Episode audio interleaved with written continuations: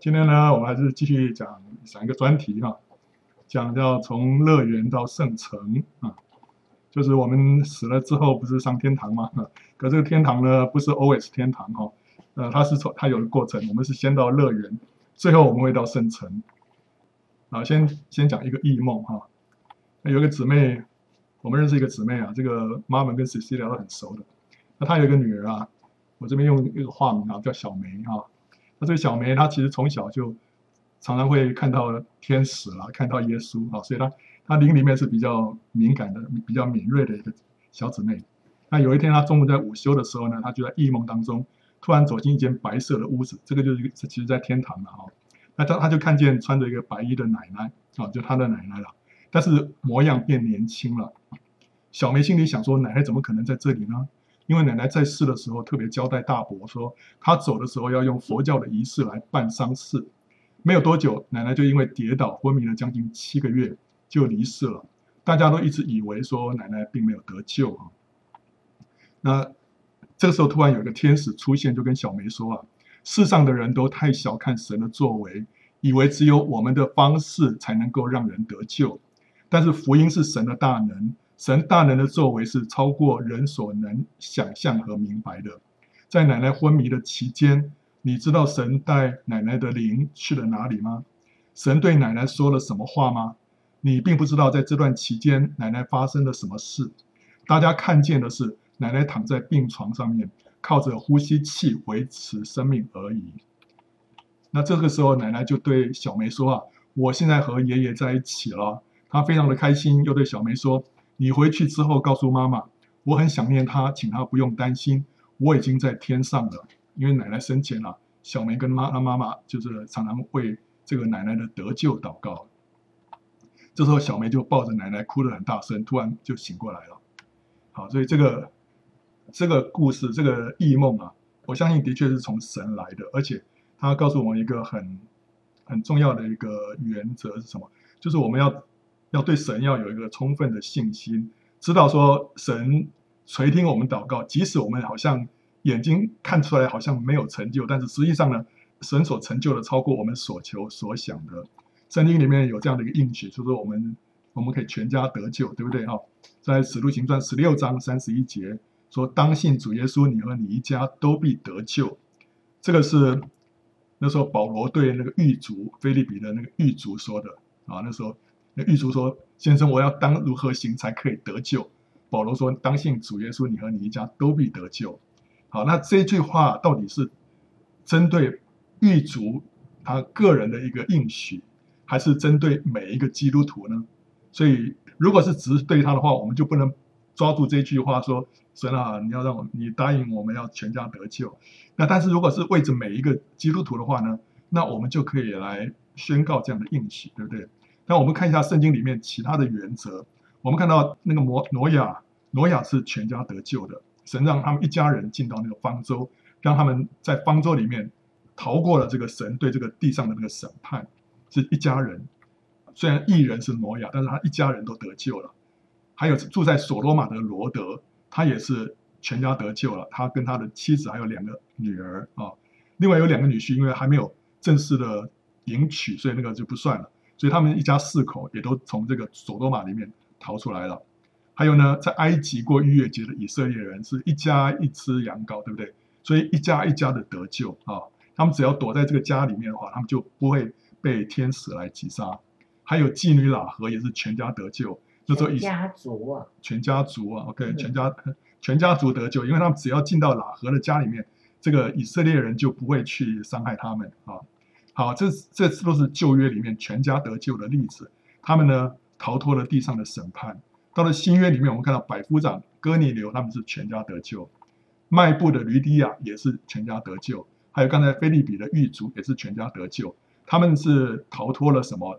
是永远的审判啊！他们灵魂全家都是灵魂得救。所以从这些例子，我们可以归纳出一个原则，就是说，神的确对着我们每一个信徒。有这样的一个应许啊，就是让我们可以全家得救，可以全家得救。但是你说，哎，可是我没有看到，好像并不是每一个基督徒他们都全家得救啊，哦，甚至有些很爱主的基督徒好像也不见得啊。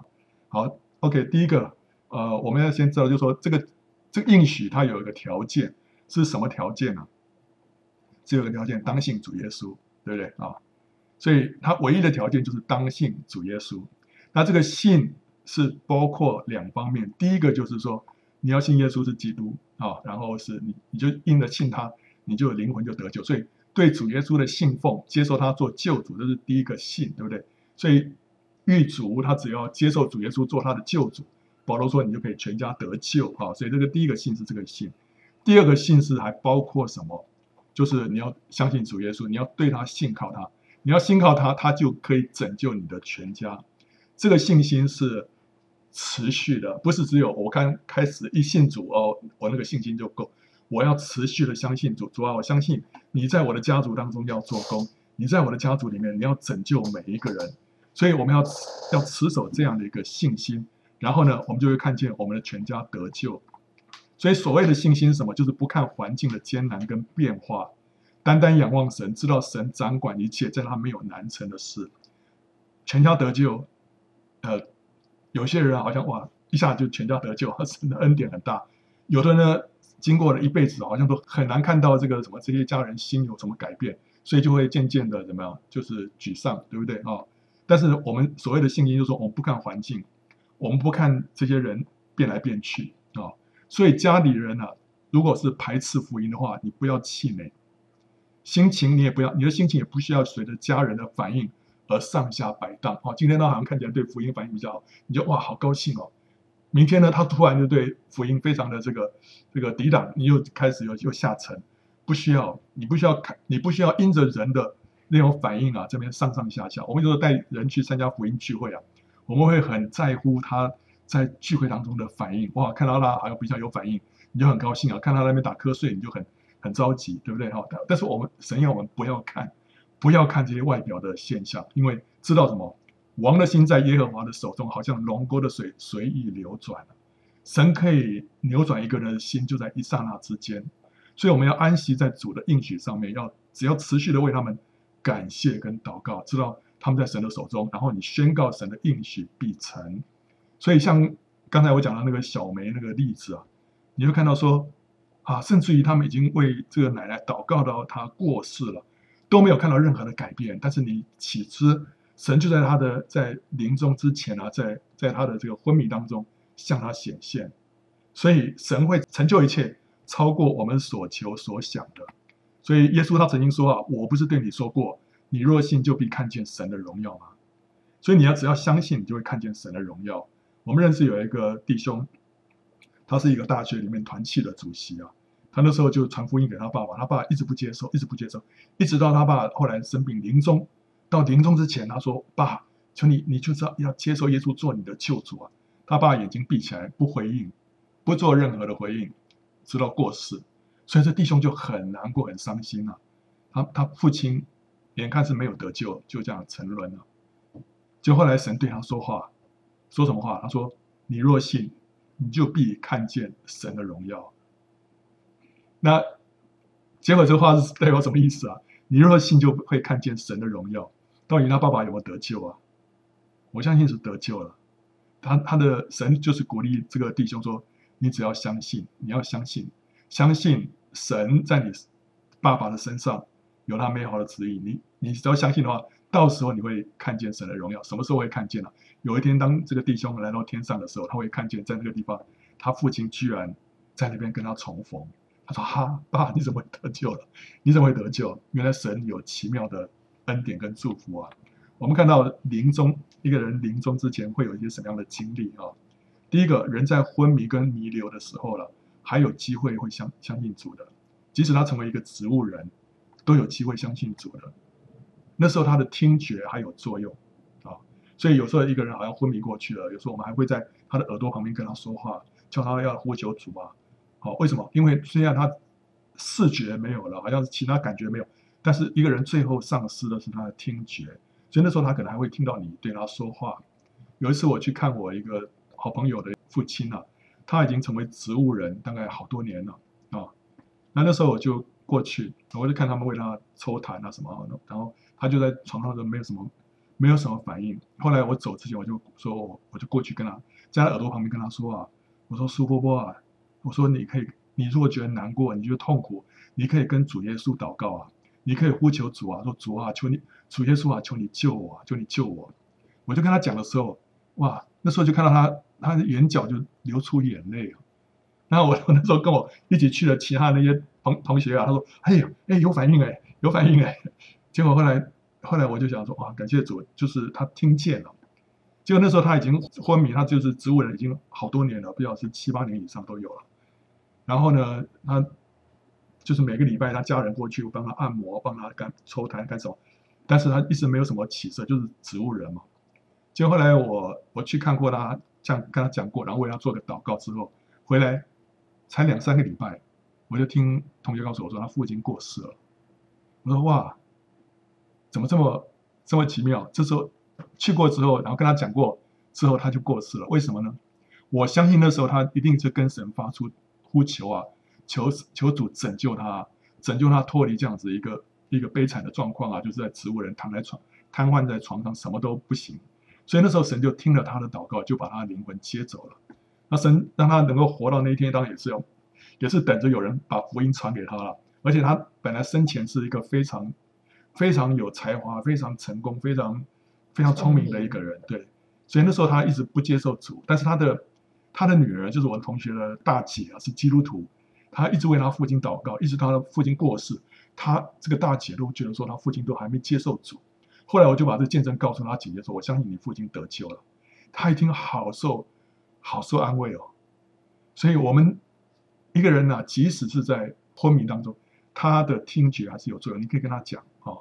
好，那第二个就是神可以亲自向一个昏迷的人显现，像刚才讲的那个小梅的奶奶就这样子。好，所以我们不知道神会做什么，但是你是知道说神所做的会超过我们所求所想的，甚至于在一个人断气之后，在他坠入地狱之前，还有一个机会能够信主。真的是这样吗？我相信是这样子。好，当灵一个人的灵魂离开他身体之后，他会暂时四处飘荡啊。这个不是我们华人才有这种想，那犹太人他们有这样的想法，所以那时候拉撒路死了，要等到四天之后，犹太人认为说一个人的灵魂啊还会停留在他的四周围三天之后才会离开，所以那时候他是等到四天之后，大家都确定他灵魂已经走了，那时候主耶稣才回来叫他叫他出来，那时候他说：“哎呀，他已经死死了四天了，都已经发臭了，不仅发臭，就是灵魂已经死去了，不会再回来了。”好，所以当中。的确会有一段时间，啊，那灵魂可能还在这附近哈。那这段时间啊，他可能会经过一个隧道，在在经过那个隧道之后，他就遇变审审判的主啊。有本书叫做《死亡九分钟》哈，就讲到这样的一个故事：一个年轻人，他后来死了之后，后来他就哎经过一个隧道，然后在隧道的末了看到一片光，就看到耶稣向他显现，问他几个问题。那时候他才才才回想他自己过去的一生，真的都是都是白费了啊。都为自己，都是为自己，没有为神而活哈。后来神让他又活过来了，那是那是，所以他后来写了那本书啊。好，那是很多人的经历，好像都都从死里回来之后，都说他们会经过一个隧道。好了，那这个时候他最后遇到主的时候啊，这时候主就可能因为人的代祷，给他最后一次的机会来接受救恩。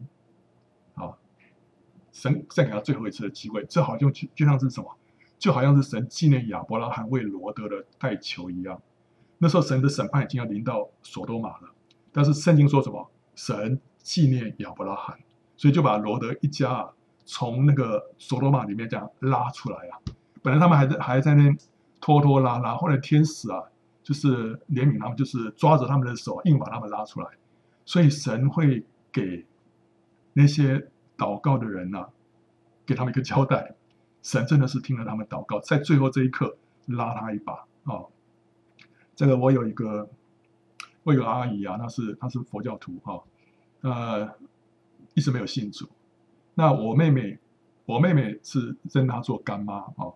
那我妹妹是一个是一个常常祷告，而且常常会也是会见做异梦、看异象的一个人啊、所以她一直为我我这个阿姨祷告，直到后来阿姨过世了都没有信主。可是我妹妹就后来就做了一个异梦，就梦见这个阿姨，她就看到那阿姨向她微笑，然后呢，他里面就就感觉就说，那阿姨过世之后，他他马上明白说，妹妹生前啊，不不，妹妹生是他生前，我妹妹常常为他祷告，所以他他对妹妹就露出微笑，然后就是表示感谢这样子。然后呢，就这样子，那他到底有没有得救啊？我相信很可能得救了，因为如果他沉沦了，那个时候他就他就笑不出来了，对不对？那时候人家是为他祷告多少，其实已经没什么意义了。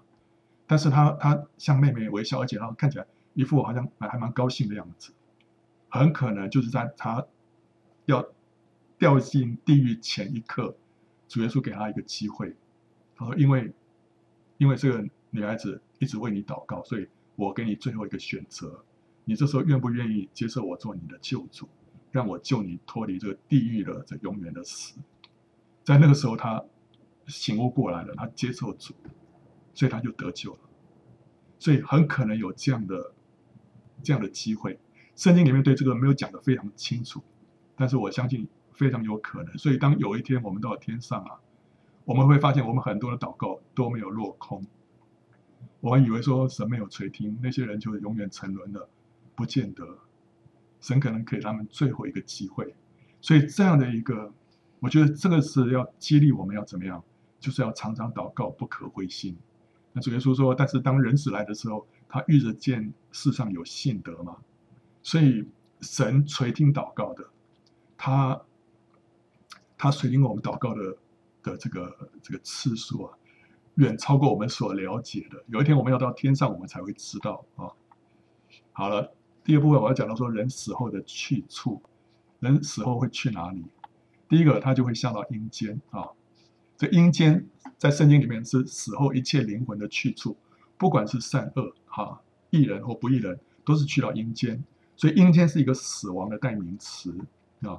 这个西西家说啊，正在我中年之日啊，必进入阴间的门，我余剩的年岁不得享受。西西家是好人啊，是一个好的王，对不对？但是他说他将来会进下入阴间，所以这阴间不是地狱，就是死亡的意思啊。在死地无人纪念你，在阴间有谁称谢你？这死地跟阴间是相同的意思。你必不将我的灵魂撇在阴间，也不叫你的圣者见朽坏。就讲到预言到主耶稣啊，我曾死过，现在又活了，只活到永永远远，并且拿着死亡和阴间的钥匙。死亡跟阴间放在一起讲啊，死亡和阴间也被扔在火湖里。所以死亡跟阴间可以说是一个同一同样的意义哈，它不一定说是讲到说是恶人所去的地方，善人也会去到阴间啊，就是就是它是一个就是一个地方，但是阴间里面有一个地方叫地狱，这是在阴间的最深的地方，就是地狱，是不幸的人死后的去处，在那里有不灭的火，有不死的虫，所以在以赛亚书十四章有提到说，明亮之星，早晨之子。这是讲了巴比伦王，但是暗指撒旦啊。他说：“你何竟从天坠落？你必坠落阴间，到坑中极深之处。”所以他到他不仅到阴间，而且到阴间最深的地方，那就是地狱。人却不知有阴魂在他那里。那个他是讲到淫妇，他的刻在阴间的深处。那这里也是讲到地狱。财主也死了，并且埋葬了，他在阴间受痛苦。我在这火焰里极其痛苦，这是讲到财主跟拉撒路的那个比喻，说主耶稣说他在阴间受痛苦，所以阴间有一个部分是会受痛苦的啊，有火。那另外呢，还有一个地方叫乐园，乐园呢是在阴间的另外一个部分。耶稣对他说：“我实在告诉你，今日你要同我在乐园里了。”那是对那个跟他同钉十字架的一个强盗说的啊。后来那讨饭的死了，被天使带去放在亚伯拉罕的怀里，就是拉撒路。所以他死的时候，他只带到一个地方，这个地方就是乐园。他被提到乐园，保罗他说他自己呢曾经被提到乐园里面，在那边听见隐秘的言语，是人不可说的。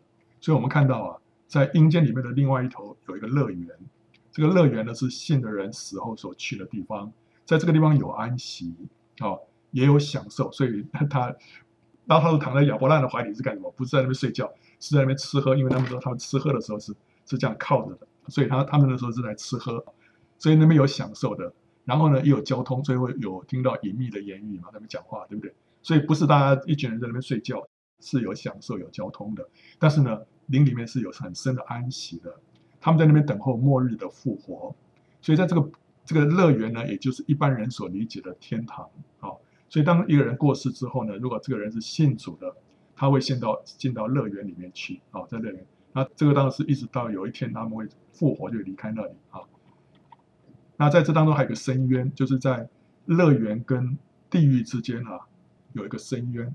所以那个呃亚伯拉罕对这个对那个财主说啊，在你我之间有深渊限定，以至于人要从这边过到你们那边是不能的，要从那边过到我们这边也是不能的。所以在乐园跟地狱之间有深渊相隔，不能通行。但是呢，彼此可以望见啊，他可以哇，然后远远的望见亚伯拉罕跟拉撒路啊。那同样的，除非神允许，已经过世的人的灵魂呢，也不能回到世间，对不对？他不能从乐园过到地狱，也不能从地狱过到乐园。那同样，他们也不能从乐园回到地上，或者从地狱回到地上，不能这样子向人显现的。那撒摩尔是其中的一个特例啊，那时候，所以那时候他从地里面上来，那个交鬼人妇人啊，就吓得半死，因为这不是寻常的事情。同样的，一个已经过世的圣徒，他也可以望见他们在世上的亲友，啊，所以他们彼此可以互相望，对不对？所以他们一样也可以望到这个世上的亲友。所以今天这些已逝的圣徒啊，他的家人啊，他的儿女啊，在干什么？他他们在老远可以看得到，所以他们会怎么样？他们会为他们代祷啊、他们会会跟基督同工，为这些亲友代祷，希望他们能够归向基督。因为主耶稣在神的宝座前啊，一直昼夜为我们代求，对不对？所以你相信这些圣徒到了乐园里面去，就那边闲闲没事做嘛？不会，他们一定会跟主耶稣同工的。他们那时候怎么样同工啊？就是代祷，主耶稣在那边为人代祷，所以他们也为他们的所认识的那些人继续的代祷。啊啊，所以呃，哎，我们家我父亲过世之后，他信主的话过世之后，我妈就说：“哎，我们家好像很多事情就变得好像很蛮顺的哈，蛮有福祝福的。”我说：“对啊，因为爸信主了嘛。”啊，那其中还有一个原因，我就在想说，他信主之后，他现在到主那边去了，他可能也就跟主同工啊，为家人代祷啊，所以很多事情呃，好像都蛮有蛮有恩典的啊啊，我想这是一个可能啊。好。乐园跟地狱在什么地方啊？有人说，哎，在外太空。最近有人说，我看到有人传给我一个，说有人用哈勃望远镜啊，看到在外太空里面有看到那个圣城，哇，闪闪发亮。我说这怎么可能啊？那也有人说，这个这个地狱在地心里面啊，有人在西伯利亚那边弄了一个很挖了一个很深的洞，你拿那个把一个那个麦克风垂下去，听到里深处啊有人在里面哀嚎啊。啊，就是地狱的，所以人家说那个是地狱的入口啊，可能吗？我我们知道，人的灵魂啊，脱离身体之后，就进到另外一个次元、另外一个 dimension 里面的空间里面去了，就是灵界里面。啊，它已经不是在属于我们的三度空间，它是到了灵界里面去了。所以，我们的物质界是在在这个三三次元的空间，然后在三度空间了，three D 啊。那灵界是在更高次元啊。这个四 D、五 D 啊的以上的空间里面，所以灵界的灵体呢，就像天使啦、邪灵，它可以任意进出物质界，可是人却看不见他们。就像这底下这个，我们拿一个二 D 跟三 D 来做一个比喻，你作为一个二 D 的世界上面有很多二 D 的人物，特别都是平面的啊。好，那现在有一个三 D 的一个物体啊，在上面，这个二 D 的世界的人物啊，他们看不见这三 D 的东西的，但那个三 D 这个物。物体啊，或者三 D 这个人啊，他可以看得见这个平面上面的东西，但是他平面上的人看不到他，除非那个这个三三度空间的这个东人啊，他跟这个二 D 啊有交汇，不然他们二 D 的这个世界啊，他是看不见他的，对不对？啊，因为他们没有没有交集的话，他们是看不见的。他一样的，今天我们这个世界好像就是一个三度空间的世界，那灵界呢是比我们更高一个层次的。所以灵界的人，他们可以可以看见我们啊，甚至于在我们旁边说话，但是我们看不到他到底在什么地方，因为我们没有交集的话，我们看不见他的。那乐园跟地狱啊，是一个容纳灵体的地方，所以他们就不会在三次元的空间里面，对不对？因为那个灵魂已经到了另外一度空间了，所以你不可能用三度空间的东西来把他们局限住了。他们已经不在三三度空间里面了，所以这个乐园跟地狱不可能在外太空，也不会在地心里面，乃是在灵界的里面啊。那千禧年结束之后，阴间会被丢进硫磺火湖，乐园跟地狱啊也都不不存在了。那时候信主的人会进入新耶路撒冷，不信的人会被丢进硫磺火湖。这两个呢是灵魂永远的归宿啊。所以启示录二十章十四节说，死亡和阴间也被扔在火湖里，这火湖就是第二次的死啊。好，所以到时候他们也消失了啊。那圣经里面还有提到一个三层天。三层天就是神宝座所在之处啊。保罗他曾经在这个他说十四年前，他被提到第三层天上面去啊。那后来他又说，他也曾曾经被提到乐园里面去，听见隐秘的言语。那这个原文里面呢，它中间有一个并且啊，所以他是被提到三层天，并且呢，他又提到乐园。所以有人根据这中间这个连接词呢，就认认为。这个乐园跟三层天不是讲同一件事情，因为有人认为说，哎，这个地方好像讲到乐园，又讲到三层天，是不是讲的同一件事情？其实应该不是啊。这边应该是讲到说，保罗曾经被提到最高的三层天，也曾经下到这个阴间里面的乐园啊。好，这个是啊，我们来看三层天哈，这是古希伯来人的宇宙观，他们对于宇宙是这样的看法。所以圣经里面很多根据这样的一个模型哈模式。来讲很多话，所以我们要知道说他们的概念是这样的概念。他这个天上有一个穹苍，这个穹苍是是像是铸铁一样的。所以约伯记说啊，你岂能与神同铺穹苍吗？这穹苍怎么坚硬，如同铸成的镜子啊？所以他们概念里面，这天空是一个很硬的一个，好像铸铁铸造成的一个镜子一样啊，是一个穹苍。穹苍的上面有什么？有水。所以水很多水在那个地方，那下雨的话，上面的水就会会会滴下来啊。那上面有一个天的窗，天的窗一打开，这个是怎么样啊？他说那时候挪亚的大洪水的时候，大渊的泉源都裂开，大渊在底下，这 Great Deep。还有呢，天上的窗户也敞开了，四十昼夜降大雨在地上。所以他们的概念是这样子，所以天上面有水，还有呢地底下有水，所以这两个水都。都打开了，好，那地上就有淹水了哈。然后呢，天有根基或者叫柱子，所以撒母耳记下二十二章八节说，那时因他发怒，地就摇撼颤抖，天的根基也震动摇撼。天的根基到底怎么回事？原来在这个地方哈。然后呢，天的柱子因他的斥责震动惊奇啊。所以这个穹苍啊，整个把大地这样子罩住。那当然，穹苍的下面呢有柱子，就是。天的根基，然后地呢也有根基，也有这个柱子啊。然后地的中心啊，有就是阴间啊，就是让他们观念是这样，阴间在在地的里面。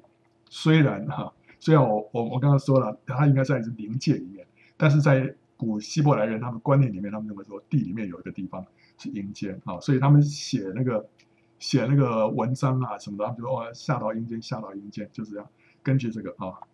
然后上面有天空啊，是 the sky 啊。那天空的上面还有什么？还有诸天 heavens 啊。然后诸天之上呢，有天上的天。所以尼希米记九章六节说啊：“你唯独你是耶和华，你造了天和天上的天。”那原文是诸天 heavens，还有这个 heaven of heavens 啊，跟天上的天，并天上天上的万象。所以神造了这个诸天，还有天上的天。那这个以弗所书六章十二节说：“我们乃是与那些天空属灵气的恶魔争战。”这个天空啊，的英文他说：“in the heavenly realm，in the heavenly realms，就是在天的这个范围之内啊。那这个地方是什么地方？这个地方应该就是诸天那个地方，就是灵界啊。因为底下那个 the sky 那个天空是物质界的天空。但是呢，在物质界的天空之上有一个诸天，这个诸天已经是超越物质界了，就是灵界。所以呢，属灵气的恶魔是在这个灵界里面在那边运作的，哦，在那边运作。所以我们在做属灵的征战，是在那诸天的那那地方是跟那个灵界的恶魔在那边征战啊。但以理书啊，那个天使跟那个尼布甲尼撒王哈，就是巴比伦王说啊。等你知道诸天掌权以后，你的国必定归你。那个尼布甲尼撒他一直很骄傲，然后就说：哇，这地上所有这个这个帝国的这个所有的这个荣华，所有的这个荣耀啊，都是因为我我创造的什么的。后来他就神就让他疯了，吃草如牛，对不对哈？然后那个天使就跟他说：只只等到你知道啊，诸天掌权，所以不是你在掌权，乃是什么？诸天在掌权。为什么诸天掌权？因为诸天是灵界。灵界会控制物质界，物质界里面所有的一切呢，是由灵界来决定的，所以是诸天在掌权。所以我们为什么要做属灵征战？为什么那个全世界是卧在那二者的底下？因为那个二者是在灵界里面掌控了这个世界，所以灵界控制这个物质界，所以我们需要在灵界捆绑那个仇敌，这个物质界里面，我们就会看见那事情发生。所以说，凡你们在地上所捆绑的。在天上也要捆绑，在什么地方啊？在诸天的地方，神就会捆绑。神怎么样在诸天的地方捆绑的仇仇敌呢？就是我们在地上透过祷告来捆绑。所以今天我们在地上有一个权柄，我们可以让天使在诸天啊，在灵界里面捆绑那个仇敌啊。好，所以这个是在灵界里面所发生的事情。那在这个物质界跟灵界之间有一个门啊，所以这边你看天上。这边通上去有一个叫天的门啊，所以这个是这个是那个谁那个雅各说的哇，这个地方何等可畏啊！这不是别人，乃是神的殿，也是天的门啊！所以他他突然发现，他那时候在伯特利那边睡觉，就看到天梯，对不对？天使那边上去下来，所以他那时候有一个感悟啊，是什么？就是这个地方是一个灵界的出入口啊，所以那个地方就是天的门，那个地方啊，你可以从天一直到了诸天。好，所以那是一个一个门，然后，所以呢，我们今天感知道说三层天，所以有三层天就是有一层天和二层天，对不对？圣经里面没有说一层天是什么，二层天是什么，但是根据这个这个他们的概念，我们可以大概这样子的理解，一层天应该就是天空，就是物质界的这个天空，对不对？好，然后呢，二层天是哪里？就是诸天，三层天就是天上的天，啊，这个说法。不是百分之百的人都这样认同啊，因为因为圣经上没有没有讲，然后呢，这个保罗当时讲三层天的时候，他并没有解释说那什么是一层天，什么是二层天，他都没有解释。但是我们可以知道说，应该是这样子。有人认为说，这二层天会不会是外太空？其实我认为不是，因为外太空还是属于物质界啊。很多人认为说，二层天应该讲的就是这个灵界的这个诸天。我我们也认识一个。一个老姊妹啊，她她有一次啊被提啊到天上去，就她说啊，她被提上去的时候，刚开始然后就就经过那个那个什么星星啊什么的上去，就后来到到了一个地方啊，就上去，他说哇，就闻到很多那种香的味道，就拜偶像那种香的味道。她说哎，不对不对不对，不是这里哦。就后来他再继续往上，继续往上，后来就到了这个圣城，到了这个天堂的这个门口，然后天使就问他一些话。说嗯，发现他不及格，叫他回来啊！这 为什么呢？因为他他说他不会，天使说他不会敬拜，不会赞美。他说你这样，你像以后怎么在天上过活呢？你回去好好的学习敬拜赞美啊！所以他就回来了。但他那个见证的过程当中，他就中间经过一个地方啊，它里面充满了那种香烟缭绕，都是那种偶像的味道。所以那个就是说，中间会经过一个灵界所的盘踞的一个地方啊。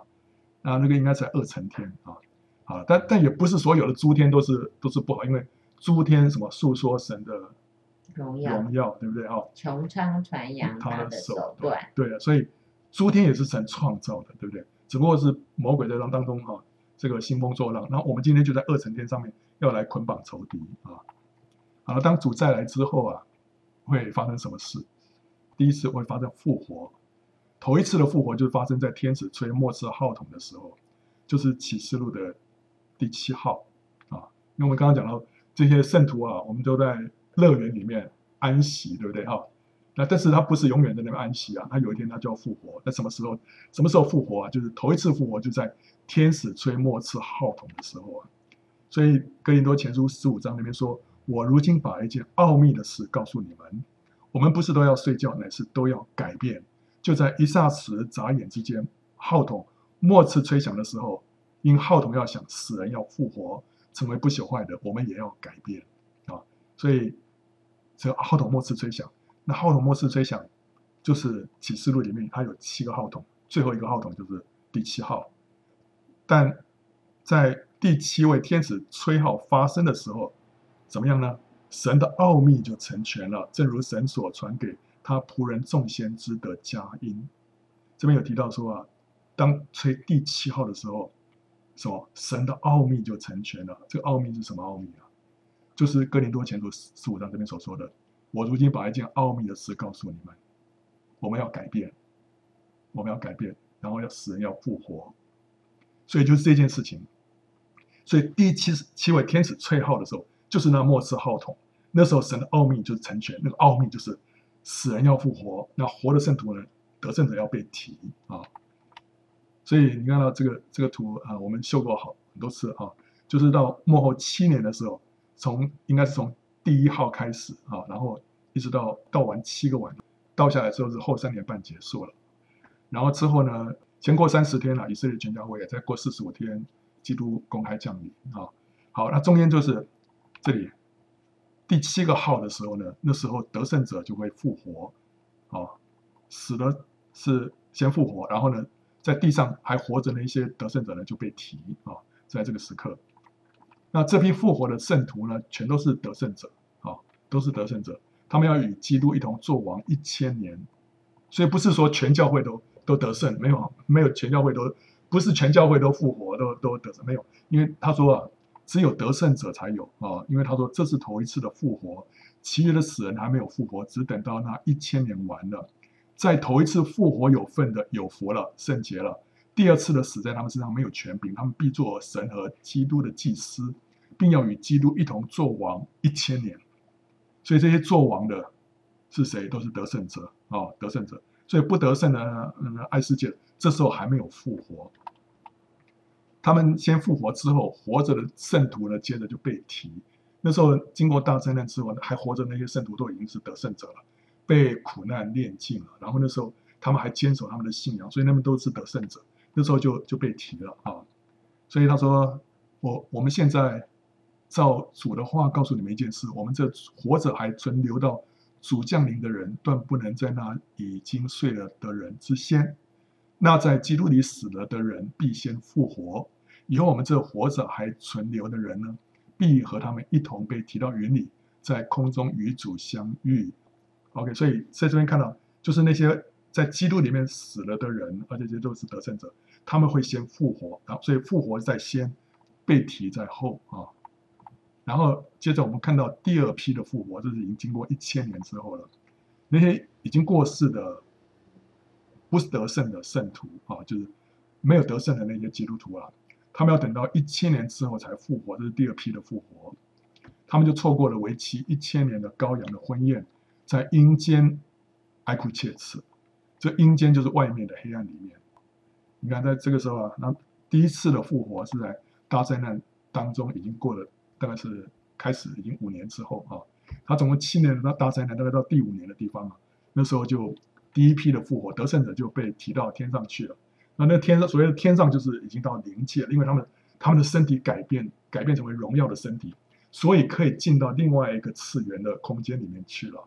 如果你还是物质的身体的话就不行了啊，所以他身体已经改变到了天上，然后呢，那些不得胜的呢就还在阴间里面，一直到了一千年之后啊，他们才复活啊。那在这一千年当中，他们就就留在阴间里面。那时候乐园啊，那时候就开始就已经暗淡了，就是开始就是外面的黑暗。那乐园不是应该很明亮的吗？对啊，本来是啊，但是因为那时候得胜者已经离开了，得胜者会发光的，你知道啊？所以当得胜者乐园里面很多得胜者的时候，乐园里面是充满荣光的。可当这些得胜者都复活被提之后，剩下都是不得胜的。不得胜的人身上是什么？光是暗淡的，因为他们器皿里面没有油。他们只有有灯，但是没有油，所以所以蛮暗淡的。所以那时候乐园啊，就一片暗淡哈。所以那时候就是外面黑暗，而且他们离着那个，他们看到远远的在那个天上啊，那边有羔羊的婚宴。相对之下，这个乐园那时候的确也就是一个黑暗啊。这时候他们在这这个阴间里面，就是接受一千年神的管教。这个管教就像是一个补习班一样，让他们补习啊，重重新恶补啊，把他们过去所所这个没有学好学好的功课，这时候重新学好，以至于到到到最后，他们也能够进到得胜的行列。神还是纪念他们，神还是照着他的应许，他们信主，他们就得救。但是问题是，他们没有得胜，所以他们神给他们一个机会，经过这一千年啊，他们终于把他们所该学的功课学好了。这个不是天主教的炼狱，天主教有一个理论叫炼狱，可是那个炼狱是指什么？炼狱是指一些信徒，他们死了之后呢，马上就去到一个地方哈。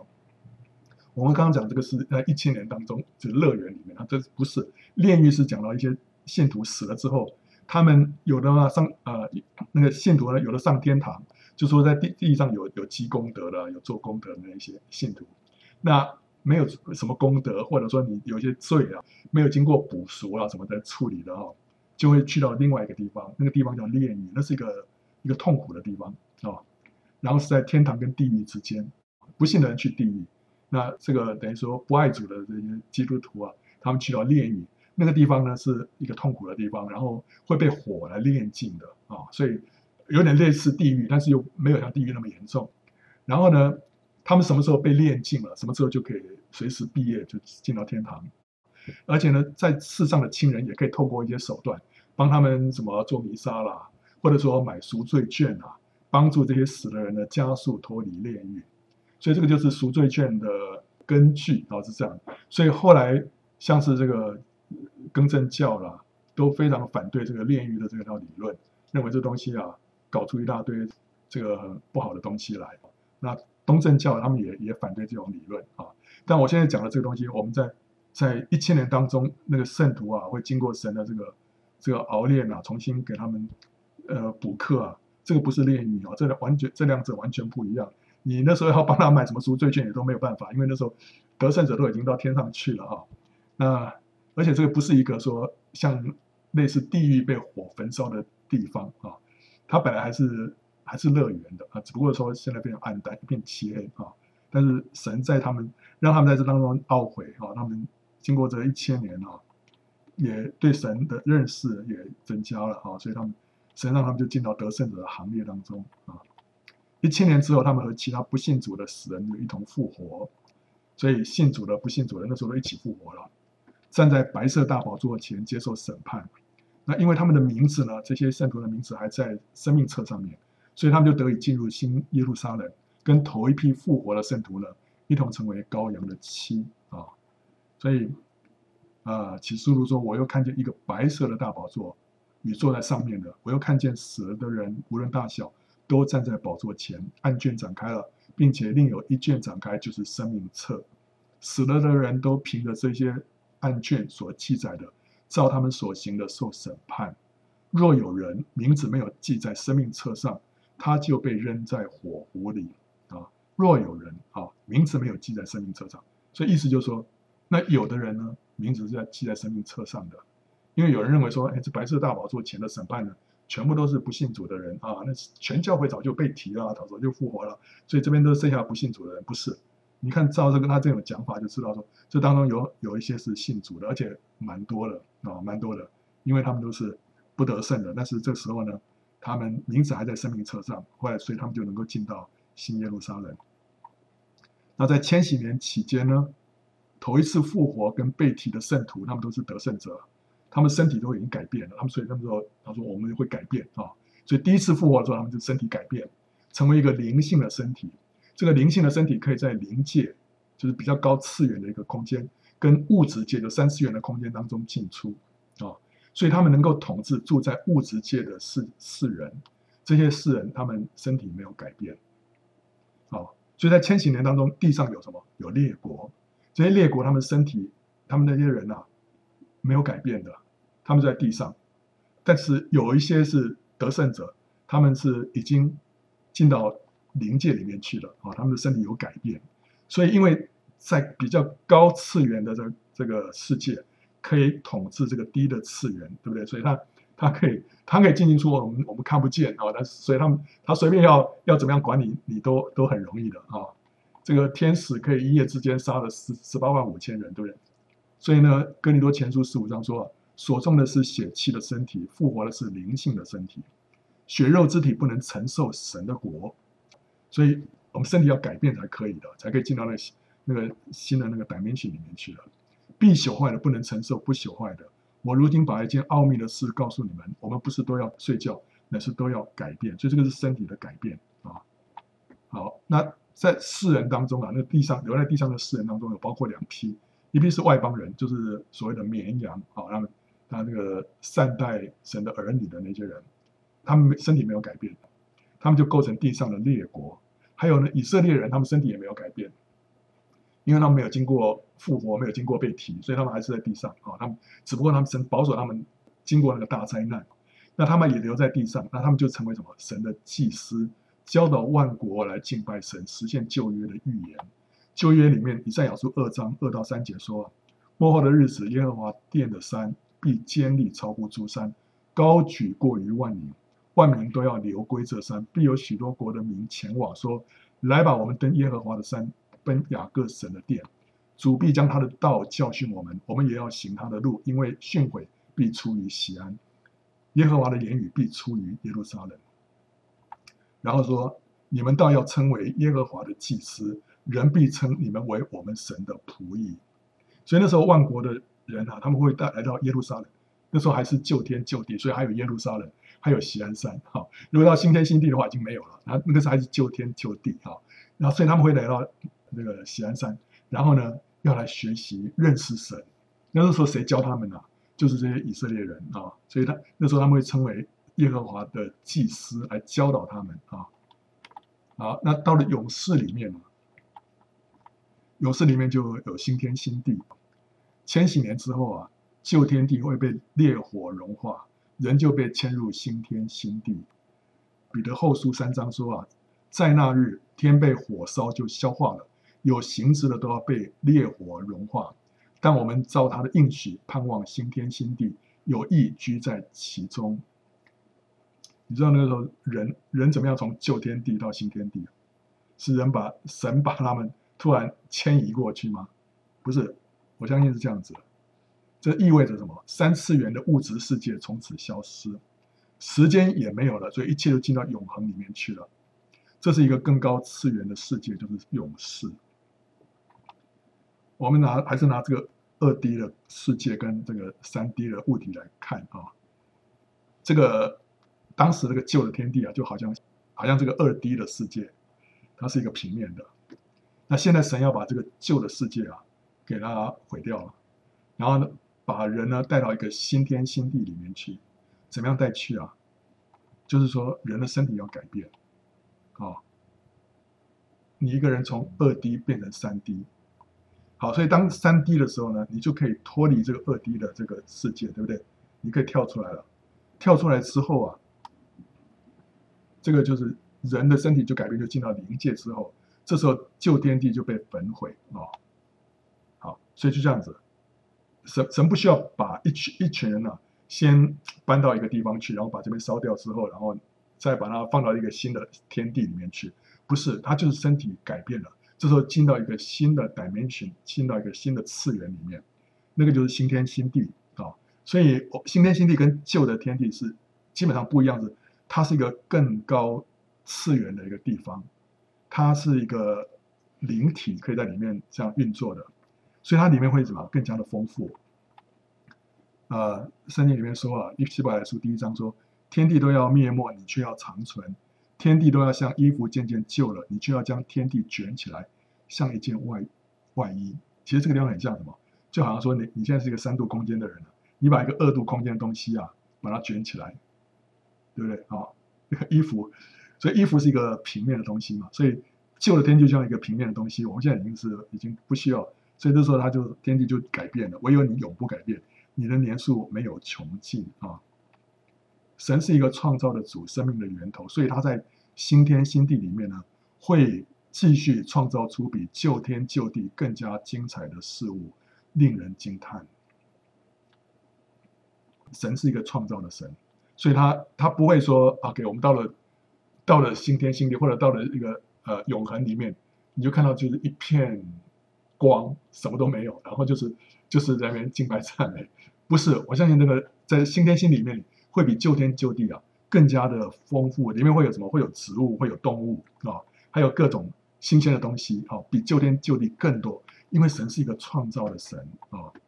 以前的事物好像是平面的，如果是说以前的事物好像是就就是平面的话，因为它是影子，可是现在呢，却变成是立体的一个实体，对不对？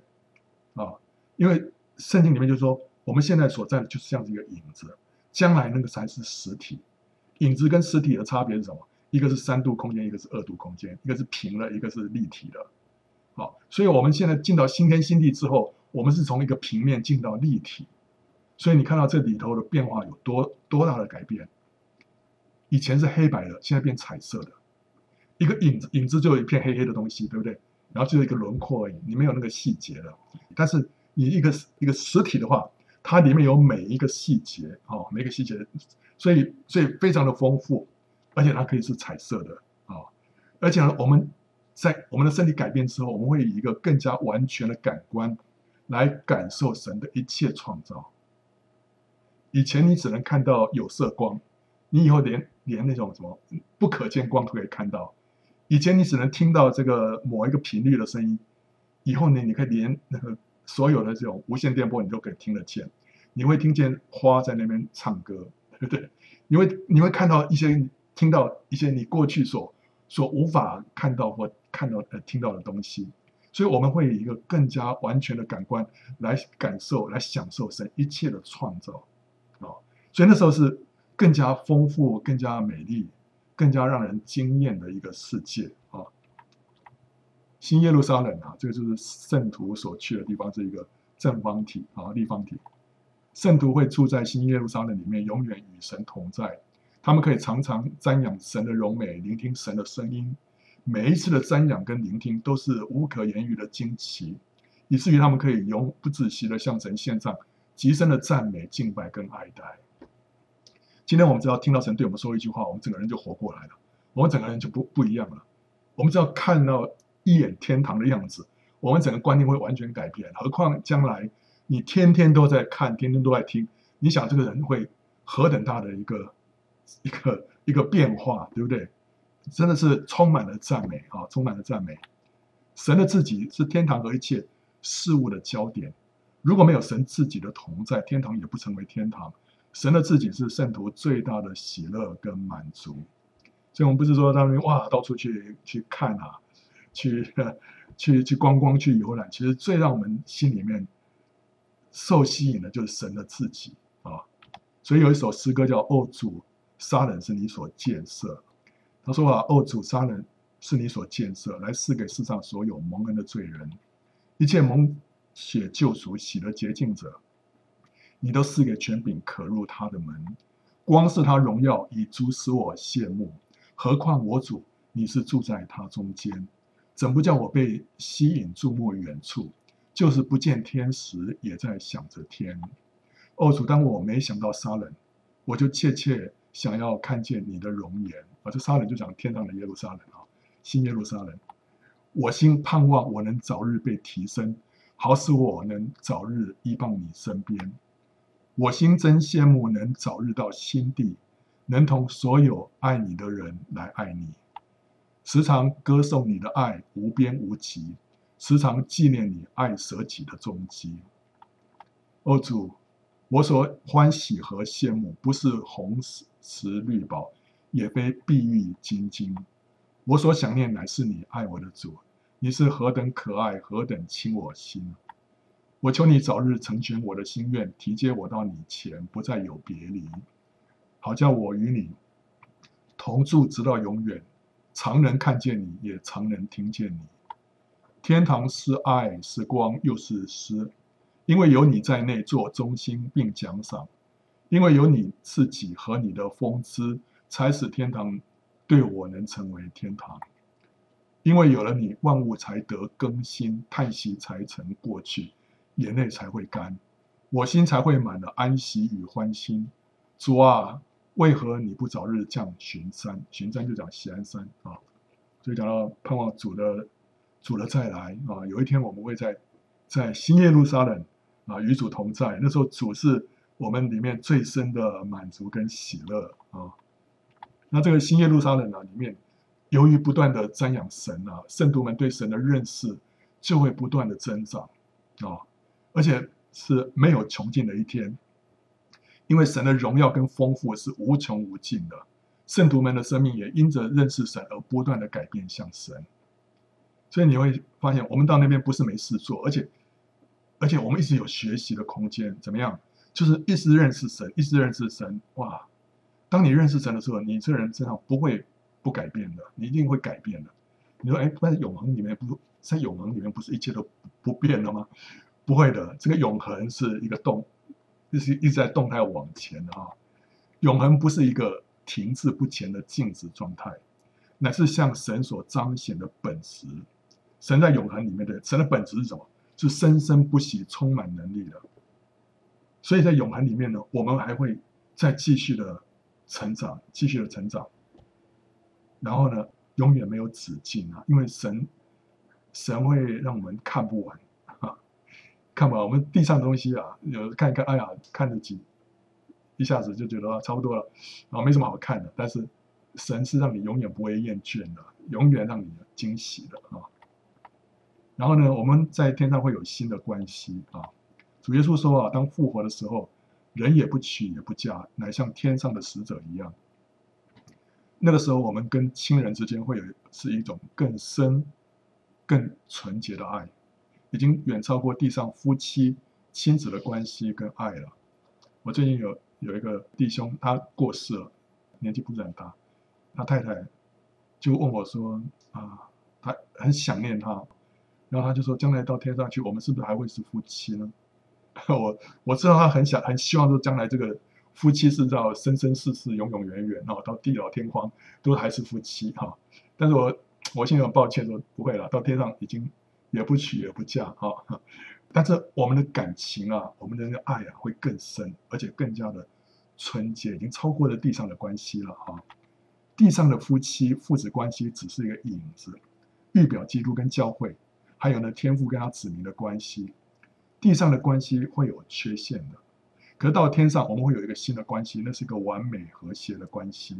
你地地上再怎么相爱，你还是会吵架，对不对？还是会还是有会摩擦，因为我们还是我们还是会有肉体啊，我们还是罪人，对不对？所以这个这个再怎么样相爱里头还是有一些缺陷的。但到天上啊就不会有了，那时候那种爱啊是真正的爱，是纯洁的爱，是是神圣的爱啊，那是一个完美和谐的关系啊。所以呢，你不要不要老是眷恋说，哎呀，我将来要怎么样？我，不需要。我们那时候爱的焦点会集中在三一神的身上啊。那时候他是他是不断令我们惊艳、赞叹跟爱慕的那一位。那时候我们已经没有时间了，再去眷恋地上那残缺的关系跟爱情了。你不会到天上去还拉着你的以前老公，哇，我好爱你哦。然后这你怎么不理我啊？不会，跟你讲，那时候大家所有的眼目都被神抓住了。我不能这样讲，但是。应该可以这样讲，我们那时候已经是喜新厌旧了 哈。我我看着神，我们已经已经不再记得以前那时候，哎呀，很爱你的老公老婆啊什么，不会了。我跟你讲，那时候那时候有一个更东西更伟大的东西抓住你的心，让你眼睛都没办法离开啊。那时候真的就像刚刚那首诗歌所说啊，那时候我我愿怎么样，跟所有爱你的人一同来爱你啊。那时候我也来爱神啊，我的妻子也来爱神，我的儿女都来爱神啊。我们跟所有爱主的人一起来爱神啊！那当然了，我们彼此之间还是有更深的爱，没错啊。但是你不需要说，我还是要跟他一样，天天要陪我去啊看，看看看日出，看看看月亮，不需要，对不对？那时候已经是我们已经到了一个呃更加荣耀一个状态里面去了啊。好了，最后一个就讲到说，我们复活跟被提的日子近了啊。呃，即使即使你有亲人过世啊，你要知道说，他如果得胜的话，他很快会复活的啊。我们自己呢，我们也要知道说，那个日子啊，跟亲人团聚的日子也是很近的啊。我们知道那个当启示录里面啊，前面有羔羊揭开七个印，对不对？第一个印揭开有白马啊，第二个印揭开有红马，第三个是黑马，第四个印揭开出现一匹灰马啊，还有骑在马上面的这个骑士啊。白马是象征福音，福音胜了还要再胜；红马是讲到战争，黑马是讲到饥荒，灰马是讲到死亡啊。好，这四匹马会一直往前跑，从主后第一世纪开始，这四匹马一直一直跑，一直持续往前奔跑，一直到主再来。所以这这四个事件是一直往前的。那到第五个印揭开的时候，我们就看到历世历代的殉道者等候复活啊。他们说：“是主啊，你什么时候给我们伸冤呢？”那时候就有白衣士给他们，然后有声音说：“啊，你们再安息片刻，要等到什么时候？等到那有殉道者的人数满足之后，你们到时候才一起复活。那什么时候还会有殉道者？在七年大灾难当中啊，还会有很多人殉道的。所以在大灾难这些人殉道之前啊。”那些人还还是不会复活的啊，所以他们要等到这些人数满足之后，所有的殉道者才会一同复活。那时候呢，被提的事情也就发生了。所以这个意思就是说啊，啊，我们是灾前被提吗？不是，我们是灾中被提。哦，一一定要等到这个大灾难当中那些殉道者人数满足之后呢，我们才会有这种。复活跟被提的事情发生，那时候已经是在灾难当中了，所以我们是是肯定圣经里面所启示的是灾中被提啊。然后呢，第六个印揭开的时候会有大地震，会有日全食、月全食、流星雨、天地移位。大地震呢，我们发现了、啊、从二零零一年到二零一一年之间啊，这个时候啊，地震特别大、特别多，死亡人数超过两万人的大地震了，二十世纪。整个二十世纪一百年当中，总有十五个啊，有十五个大地震，死亡人数是超过两万人的啊。但是从二零零一年到二零一一年这十年当中，就有七个大地震，死亡人数超过两万人。所以你看，前十年就已经是前一整个世纪的一半了。那其中几个我们比较印象深刻，两千零四年印尼的那个大海啸，死了二十二万八千人。然后，二零零八年中国四川的大地震死了八万八千人。二零一零年海地大地震死了最多三十一万六千人。那二零一一年啊，隔一年日本大海啸两万一千人，三一一大海啸。好，所以这个是在这二十一世纪初，我们看到大地震就非常频繁。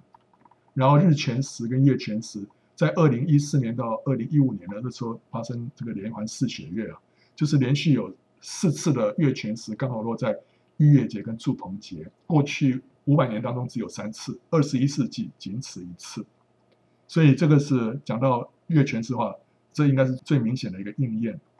然后接下来流星雨，流星雨一直没有没有特别的影响。我我们那个日全食、月全食，我们可以透过天文，我们可以计算，我们就知道说，哎，什么时候会发生。那流星雨也可以发，也可以算得出来。可是你没有发现说。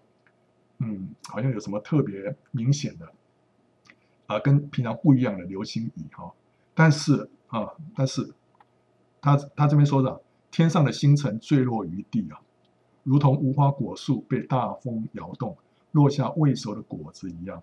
然后所以他说天上的星辰坠落于地了。所以我们的体会就说，那应该是流星雨了，对不对啊？可是圣经里面啊，关于星星啊，它有另外一个解释。约瑟他梦见太阳、月亮十一颗星向他下拜啊，然后呢，民数记里面提到说有一个星要出于雅各，有杖要兴于以色列。前面十一颗星是讲到十一个兄弟，对不对？这个有星要出于雅各是讲到谁啊？讲到基督啊。然后那个三一礼书说，那使多人归义的必发光如星，直到永永远远。这边有有星，这个星讲了那个义人啊。然后呢？启示录一章二十节说，那七星就是七个教会的使者，这个就是七个教会的那个监督。然后呢，启示录里面讲到那个大红龙尾巴拖拉着天上的星辰的三分之一摔在地上，这天上的星辰是指的什么？那些天使啊，邪灵。好，所以呢，在这边我们看到啊，星辰是象征什么？个人跟天使，对不对？啊，在这里面，星辰可以象征那些个人跟天使。好。所以流星雨呢，你可以看到星辰的坠落，就讲到很多人的过世，对不对？你有没有发现，二零一八年比较特别哈？这有一篇文章是这个《L》杂志，这个是一篇时尚的杂志，我是上网去 Google 的，因为我讲到是二零一八年哈，所以他他怎么说？他说，他说今年就二零一八年哈，上帝的计划真的是出人意料，频频传来。名人去世的重磅炸弹，震惊全世界。娱乐圈似乎陷入死亡低谷，社群媒体被离世悼念的文章狂刷屏，而自杀潮也让人惊恐和担忧。到底万人瞩目的明星们，star 星星嘛啊，为何有着大好青春却仍然想不开啊？几乎每个月都会听到熟悉的名人过世，这样的魔咒什么时候可以停止？突然很害怕下个月的到来，所以你看到什么？许多星星的坠落，对不对？然后二零一八年啊，你看到格里翰过世，啊，这个圣徒啊，边云坡过的，边云坡是一个无名传道者的那个作者啊，孙越，孙越也是基督徒，霍金那是一个物理学学家，金庸、李敖啊，杨严凯泰，严凯泰。杨凯泰可能有点不知道，但台湾比较知道，他是一个企业家哈，死的时候才多少？五十多岁啊。当他的他过世的新闻出来之后，那时候会让人很惊讶，就是说他他年纪这么轻，然后事业这么发达的时候，突然过世，会让人一个很大的一个震撼。其实前一年呢，二零一七年陈锡珍弟兄过世，还有一个辜成敏，辜成敏也是一个年轻的企业家，六十多岁了，不过还算是年，还算不是很老，对不对？哈？也是这样，突然就过世了，让很多人很惊讶。我相信还有很多，你大大概还会想到，突然新闻里面一下看到有些人过世。了，甚至你身旁也有很多你认识的人过世。了。我认识一个弟兄，就是五十多岁出头，前前两个月过世。了，很爱主的。那另外我的表弟啊，也是五十出头，也是今年过世了，啊，就前不久过世了。然后另外还有个姊妹啊，二十岁。过世了，那时候听到这些消息啊，你心里头都会有一种感觉啊，说不出来的感觉怎么样？就是主快要再来，这一些人马上被主接去啊。我那时候还想说，哎，这个他们被主接去，当然了，有好几个可能，如果他们是得胜者的话，得胜的话，他们到时候要等着要复活，那复活也是很近了，所以不要难过。如果他们是得胜者的话，我们再过几年之后就会见面了，因为他们再过几年就要复活了啊。然后呢，他们也会免过免去中间这段这个灾难，对不对啊？神保守他们啊。但是呢，也比较遗憾的就是，他们不会看到，呃，主活着看见主再来啊，然后你自己荣耀被提啊。不过他们会会先复活啊。但是就是有一种感觉啊，就是说这段时间好像过世的人特别多啊，特别多，真的是。所以我们还活着，我们要真的抓住这个叫做被提的机会。OK 啊，所以你看啊，二零一八年啊，圣徒跟名人啊纷纷陨落，接下来呢就天地移位，天地移位不知道是讲什么啊，但总而言之啊，您看到第六印啊已经走到末了了，对不对啊？接下来之后，你会看到会有第一批得胜的基督徒啊，就是出手的果子被提，就是根据圣经里面，你看到那个顺序下来，就是十四万四千人，他们会会被提啊。那这个我们不知道什么时候发生，但是这个紧接着这个就会发生这个。啊，紧接着前面这个第六印，它它会插进来这段，之后呢就揭开第七印，第七印一揭开就要吹七号，就是七年大灾难开始了。所以我们现在在哪里？我们现在在这儿，对不对？啊，第六印的末了，然后呢马上就要进到这个第七印啊。OK，所以我们真的是向神要有一个大的期望，他会成就一切啊，超过我们所求所想的。我们也会有一天看到，我们只要向着神有信心啊，我们看见他的荣耀，我们会看见我们全家都得救了，啊，我们不是凭着肉眼来看，我们在信心的眼睛里面看到，我们也宣告我们全家都要得救啊，呃，神喜悦我们向着他有这样的信心，所以我们要跟他配合啊。